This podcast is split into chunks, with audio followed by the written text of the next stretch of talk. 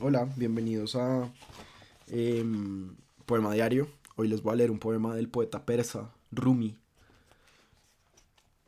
Es muy cortico.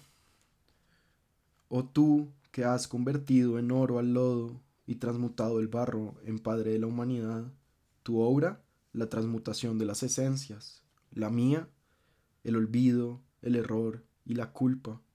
Transforma mis errores en sabiduría mis culpas en paciencia y tolerancia.